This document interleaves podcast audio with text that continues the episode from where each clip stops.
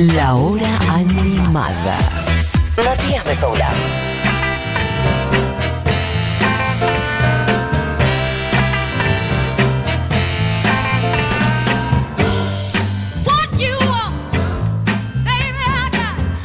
Bueno, lo dicho, amigues, si es jueves, si suena esta canción de Arisa Franklin, es porque Who is in the house? In the house is.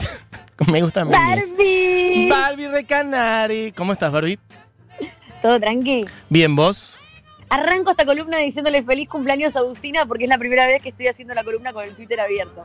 ¿Qué, a- a Agustina es alguien que conocemos o una Agustina? No, me dijo. Ah, "Manden perfecto. Un saludo, es mi cumpleaños. Y es que es la primera vez que tengo eh, eh, acá la computadora mientras hago esto, entonces puedo ver lo que la gente escribe. Perfecto. Bueno, feliz cumple, Agustina. ¿Sabemos cuántos cumple? No.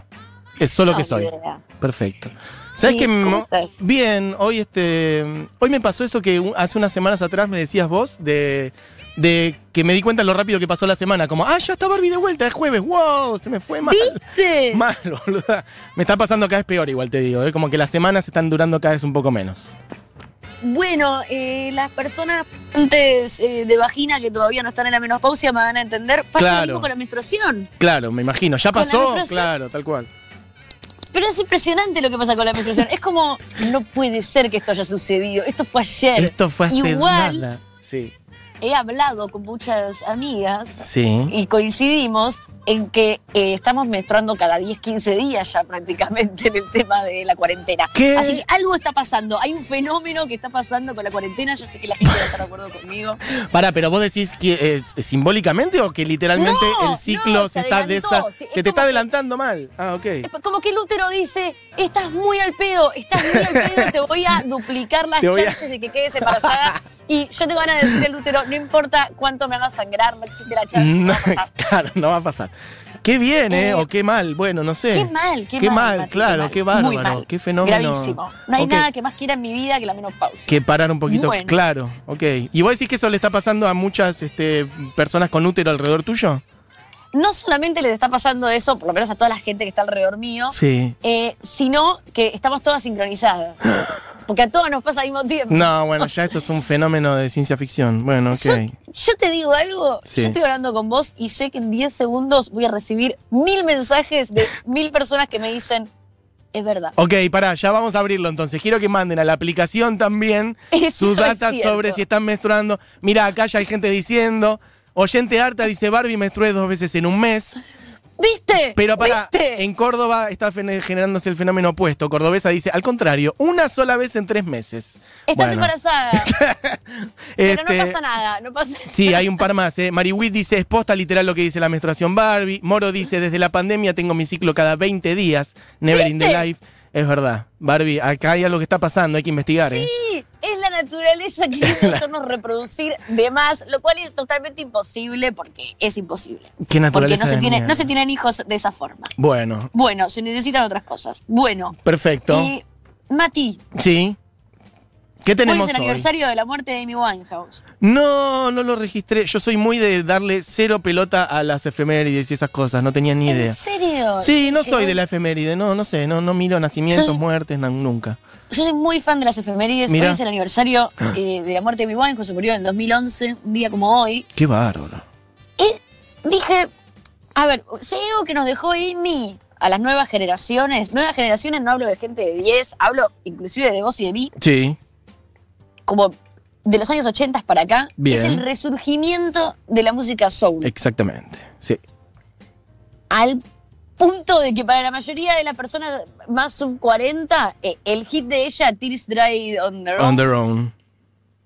ni siquiera se dan cuenta que de fondo todo lo que pasa es un sampler de la canción Ain't No Mountain High de Sí, Marvin Gaye exactamente. Sí, tal cual. Bueno, ese, ese es el punto de, de la influencia de Amy, ¿viste? Como que una canción mega clásica de los 60 de Soul, de repente está sonando de nuevo en la radio en el 2010. Y todo el mundo piensa que es algo nuevo. Ah, que esto, esto lo hicieron ayer y no. Sí, pero fue muy grosso lo que hizo Amy Winehouse Sí, con respecto al. Soul en, en la actualidad.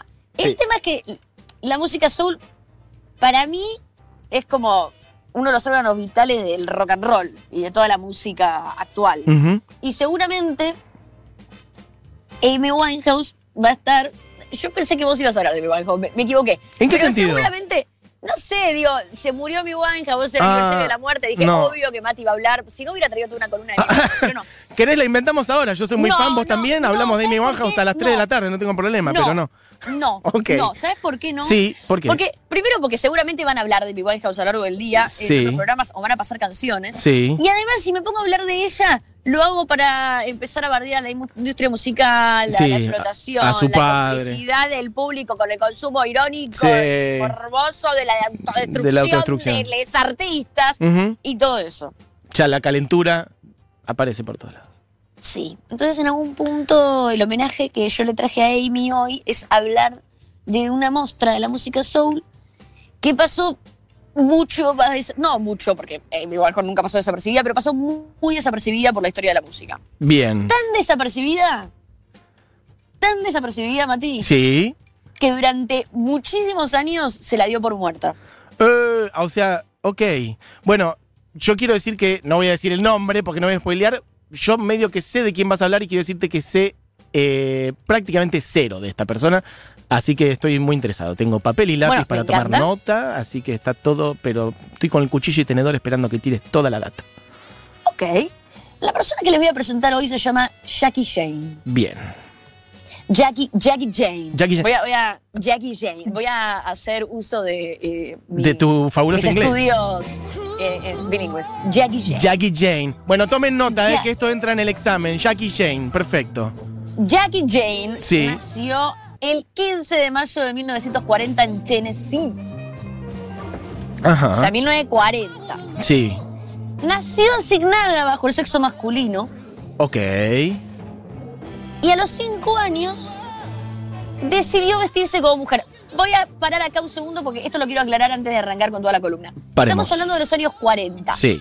Así que sí, en ese momento como te vestías era binario. Y no, Digo, bueno, porque sí, absolutamente. Es horrible, digo, es horrible hablar de ropa de mujer, ropa de hombre. Decir que se vestía con ropa de mujer es, es chotísimo, pero es para contextualizar la época. No, porque claro. Realmente en esa época un vestido y tacones era ropa de mujer, era todo muy binario, años 40. Seguro. Bueno, te- igual, este, seamos sinceros, la mayor parte de la ropa de hoy en día está pensada así. O sea, te- no- no- o sea se, Sí, entiende la que- perspectiva que vos querés darle, pero digo, hoy en día sigue siendo así mayoritariamente, o sea, más todavía en Creo que cambió 1940. mucho. Ca- cambió Seguro, mucho, pero- mucho al punto de que tenés artistas eh, eh, como Sam Smith o como Billie Eilish que se suben arriba de un escenario eh, con ropa Seguro. que, que termina generando una tendencia unisex que está buenísima. Lo que Y digo es, en el mundo del arte sí, pero vos recorres las vidrieras de los negocios para comprar ropa. La, la- la ropa no de la gente que, que no somos artistas o que no es artista, que va a laburar, etcétera. Tenés la vidriera de varón, la vidriera de mujer, eso es lo que digo. ¿no? Es verdad, es verdad, pero políticamente Sí, está yo hoy cambiando, podría está decir, nos cagamos en ropa mujer, ropa hombre, pero en este caso no, este caso contextualiza mucho eh, años 40, Tennessee. Sí, bien. La familia la apoyó un montón, Ah, ella como wow. que, sí, sí.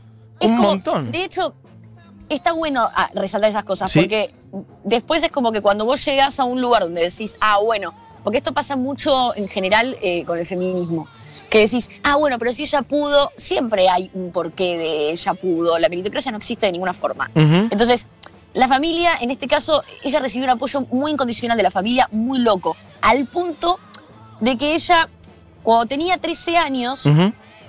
Ya entendió con claridad que era una mujer. Ella, esto bajo sus palabras estoy hablando. Ella habla de ella como una mujer a partir de los 13 años.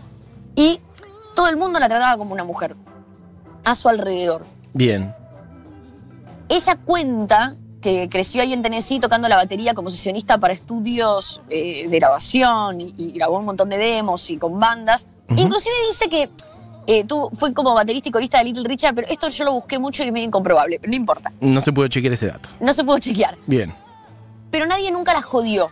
Qué bárbaro, es un montón eso, ¿eh?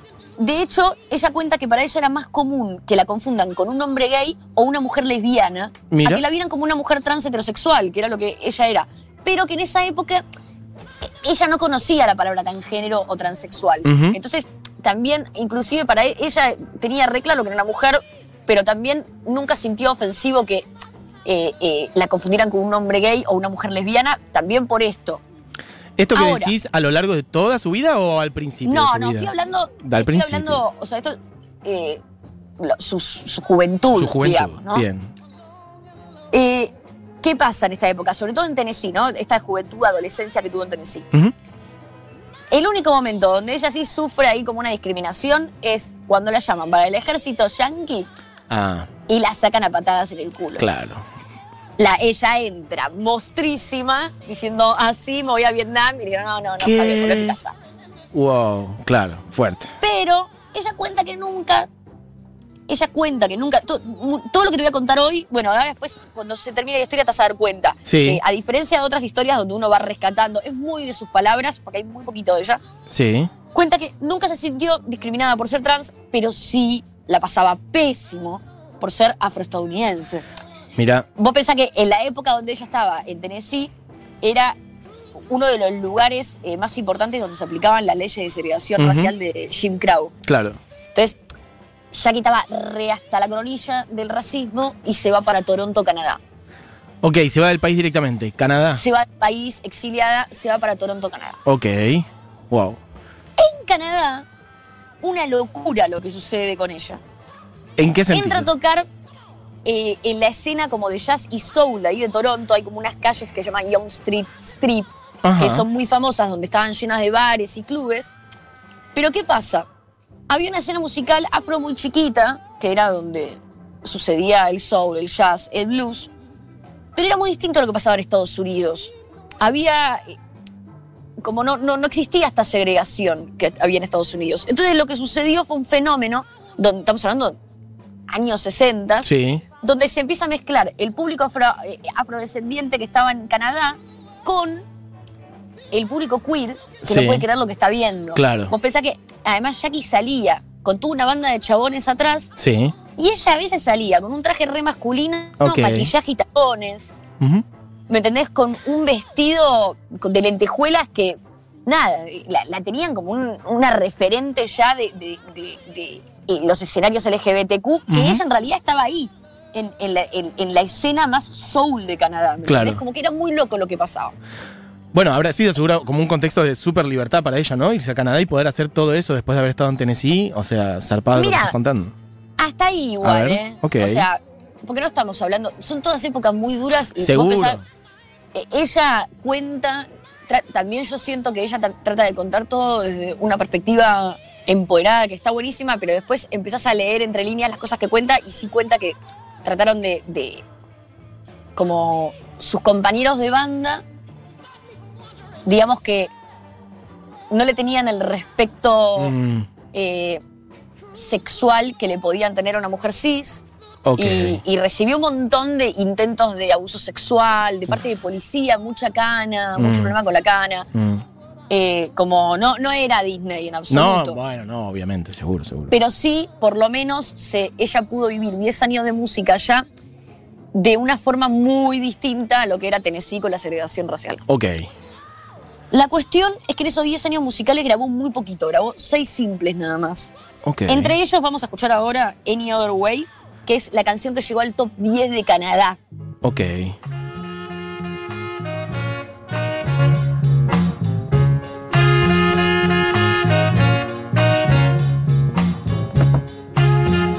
you come again. And you say that you're my friend. But I know why you're here. She wants to know how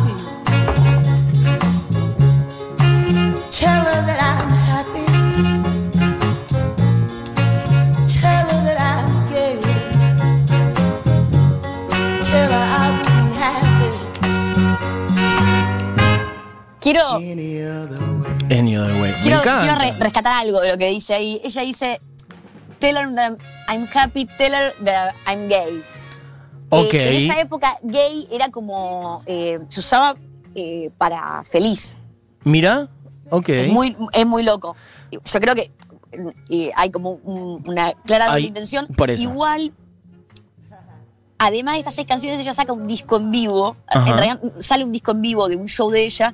Y vos podés ver que entre canción y canción tiene mucho discurso como eh, político de sexualidad. Ok. eh, Se sobre pone a la hablar en el escenario.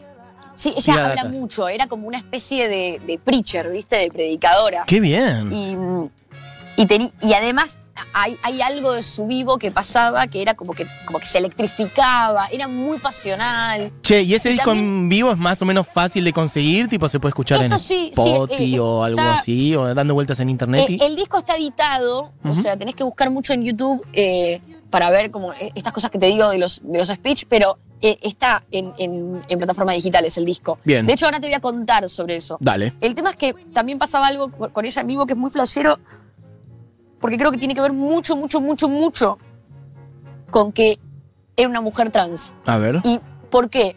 Eh, en esta época, eh, vos tenías a los tipos arriba del escenario, tenías a Otis Redding, y había una, una- una liberación física muy increíble, Sí. se electrificaban, tenían esta cosa como sexual, y Sí, empezaban sí, a temblar, y el piso saltaba. Toda la Y gente las mujeres estaban histérica. todas- sí, las mujeres estaban todas quietas, eran como diosas arriba del escenario que Sí. no podían ni moverse, había como algo muy sensual, las coreos eran como movimientos milimétricos. Eh, Jackie no, Jackie deja todo. Wow. Y eso es muy increíble. Eh, gra- grabó eh, muy poquito, eh, como te conté al principio, también hoy es el aniversario de la muerte de Amy, Sí. eh, la industria se la comió. Amy murió muy joven. Porque él dijo también hablar de Jackie, Jackie se recagaba en la industria musical. Bien. Eh, es como, para mí, eh, es un homenaje a Amy hablar de Jackie por un millón de razones. No solamente por la monstruosidad que dejó en el soul, que fue como la música que identificó a Amy, sino también por, por esta venganza, ¿no? De cómo se recagó en la industria musical. Pero eh, ¿por qué decís que se acabó? hablado. Porque, mm, por ejemplo, la, la industria le pedía qué cosa, que grabe más y ya Ahora no te voy a quería. contar, te contar, Yo no solo te digo que nos, es que nos quedan minutitos nada más, so- para bueno, tengamos eso bueno, en cuenta, perdón, nada más. Te lo hago más rápido. Nada más Te- tengamos te eso en ansiosa. cuenta. Yo te lo hago rápido, te lo hago Perfecto, rápido, sí. listo. Eh, perdón. Eh, Jackie se recagaba en la industria musical. Sí. Y yo ya te hablé de esto, que en esta época la industria musical siempre fue chota, Sí. pero con los artistas afroamericanos eran mucho peor. No le dejaban nada de las regalías, les recagaban todas las canciones. Entonces Jackie dijo, yo ni en pedo firmo con nadie. Rechazó ofertas de Motown, de Atlantic Records. Rechazó formar parte de Funkadelic.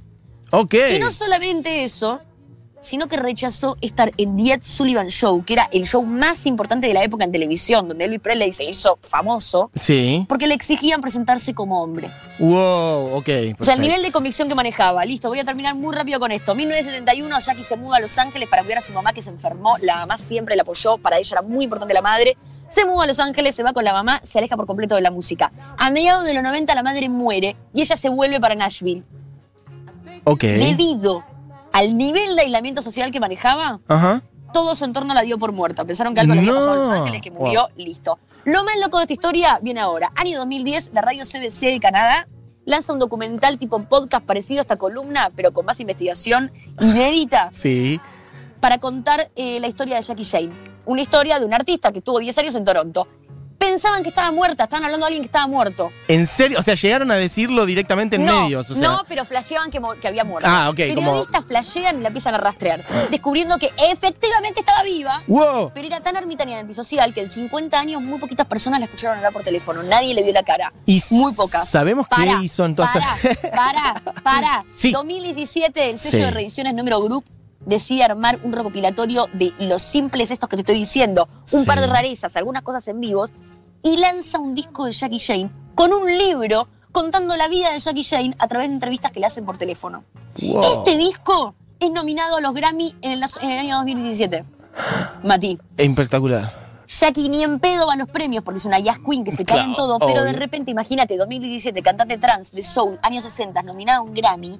Nadie habló de ella en 40 años, la mayoría la da muerta, Sí, y de repente esto. está nominada. Delirio. Toronto termina pintando su cara en gigante en, la pared de un edificio que al día de hoy está ahí, le Ujú. termina dando mil reconocimientos y en el 2019, en febrero de 2019, una periodista de la CBC consigue hacer una entrevista larguísima que sale en forma de podcast que se puede escuchar. Por primera vez en 50 años Jackie habla, se escucha su voz, se escucha toda su despedida, eh, su, su historia. Y esto yo lo tomo como una despedida porque un par de semanas después se muere mientras duerme. Wow. El año pasado, Jackie da su única gran entrevista y a las semanitas está durmiendo, 78 años, muere. Así se despide Jackie Jane de el mundo. Se recabó la industria, se aisló, hizo la suya, dejó la huella en la historia de la música, salió disco, nominación al Grammy, Plum dijo todo lo que tenía que decir, murió El focus track de este disco es Coming Down y si querés escuchamos esta canción para despedirnos y mostrar que hay otra forma de hacer música. Espectacular, Barbie. Gran cierre también. Al final redondeaste todo en dos minutos, pero me quedo con preguntas varias. Por ejemplo, ¿el libro ese se consigue por acá en Argentina, ¿Se por ejemplo? No, por- no, bueno. Bueno, en, este momento en Argentina yo creo que no se consigue ni. Bueno, pero está en stock afuera, te lo, tas- te lo haces traer por Sí, delivery es- mundial, digamos. Sí, sí, sí, sí, porque además este sello discográfico son estos sellos que, que son más que nada digitales por internet, así que eh, lo puedes comprar por internet, viene como un, un booklet eh, con el disco. Está en internet todo esto, todo esto que yo conté es un poco la poca información que hay sobre ella. Ella dio esta entrevista muy extensa. Me fascina también creer que hay un poco de fábula en sus historias, eh, pero es muy zarpado. eh, Y, y a través de ese la libro, música, por ejemplo. la música que sí. creo que, que nada, es muy zarpado lo que ella decidió y como a mí una vez me dijeron algo que me quedó y que me, me ayudó mucho, que es cuando vos haces un disco y cuando haces una obra, lo importante es que sea auténtico y que dejes todo ahí, porque vos no tenés idea si esa canción va a impactar el día que vos la grabás, el día que vos la editás o 50 años después. Esa canción es una obra que queda en la historia y no sabes cómo le puede cambiar la vida a alguien. Y Jackie Jane hizo su música, grabó sus canciones, dejó todo en lo que hacía a tal punto de que decidió nunca transar con nada y 50 años después esa convicción es lo que hace que su historia sea tan impecable y tan increíble como ejemplo de vida para un montón de personas. Entonces, eh, nada, para mí es re emocionante que lo haya podido ver en vida antes de morir, pero también es re emocionante entender eso, que un verdadero artista eh, deja todo en el momento que lo tiene que dejar sin pensar en el impacto comercial que pueda tener en ese momento. 50 años después, el impacto social que tiene Jackie Jane es nada. Creo que no se puede ni. ni... Mensurar, sí. Exactamente. Re, Tal cual. Barbie, che, 10 puntos. Excelente como siempre. La columna hoy. Este, la canción que nos queda para cerrar es Coming Down, entonces elegida. Coming es de este último disco, ¿no? Perfecto. Barbie, eh, abrazo enorme. La verdad que hermosa la columna grande, de hoy. Podríamos haber hablado dos horas más, pero se nos termina el programa, así que vamos a cerrar y poner el tema. Y el jueves que viene seguimos. Y se vendrá el libro. grande. Beso grande. Dale, Barbie. avísame si te viene en el medio. Dale. Dale, Chao. Beso grande. Pasaba Barbie Recanati, amigues, la columna semanal Mostras del Rock. Pronto se viene el libro, este, efectivamente, de Mostras del Rock.